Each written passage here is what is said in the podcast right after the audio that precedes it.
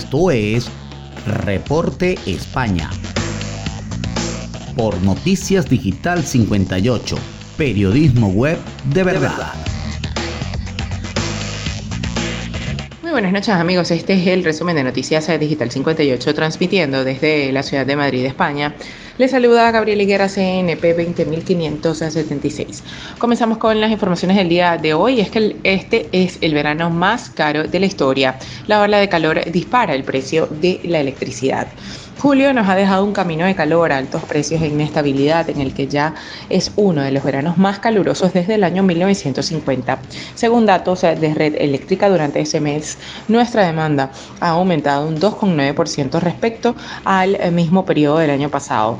De esa energía, un 33% procede del ciclo combinado, es decir, el gas genera un tercio de la energía generada en España durante este mes. Este dato también llega en pleno debate acerca del eh, plan de ahorro energético presentado por el gobierno, una serie de medidas encaminadas a depender en menor medida del gas ante un posible corte por parte de Rusia, mientras las fuentes renovables como la eólica o la hidráulica reducen su importancia como un 16,4% y un 4,1% de la energía aportada respectivamente.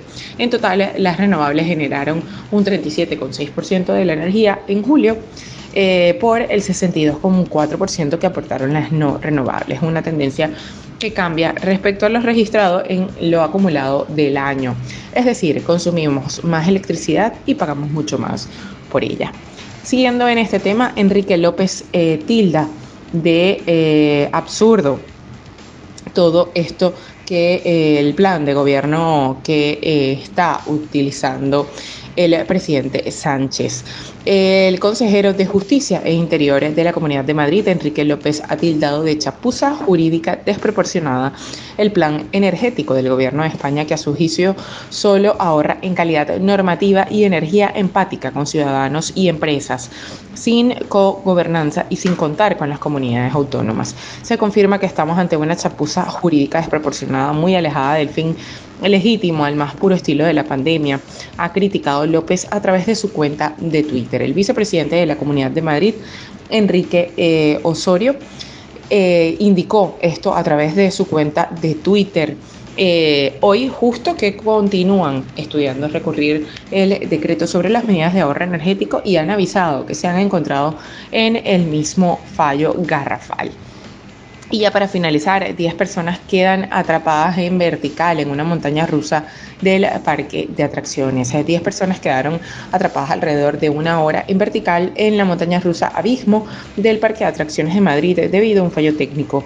Una decena de personas iban montadas en la atracción este miércoles sobre las 21 horas, cuando uno de los vagones se quedó paralizado en uno de los carriles en vertical. Ninguno de los dos afectados sufrió daños ni ha requerido de asistencia médica.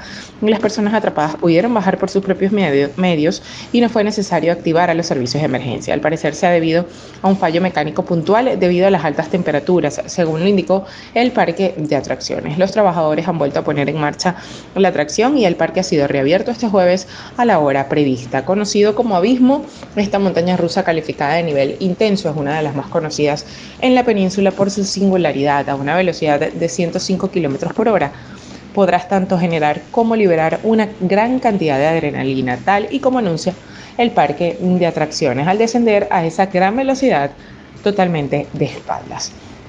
Bien, esto es todo por el día de hoy. Recuerden que somos Noticias Digital 58, siempre llevándoles la mejor información para todos ustedes. Recuerda que el COVID no es un juego. Utiliza la mascarilla, lávate las manos con frecuencia y mantén una distancia segura. Desde Madrid, España, se despide Gabriel Higuera. Feliz noche.